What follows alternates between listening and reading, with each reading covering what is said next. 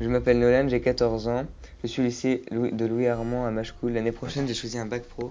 J'ai vu le con- j'ai vécu le confinement à tout voix. Qu'as-tu ressenti pendant le confinement Ce que j'ai ressenti pendant le confinement, c'est de l'ennui avec mes parents. Comment tu t'es occupé pendant le confinement Euh, j'ai dormi et je suis resté dans ma chambre pendant tout le confinement.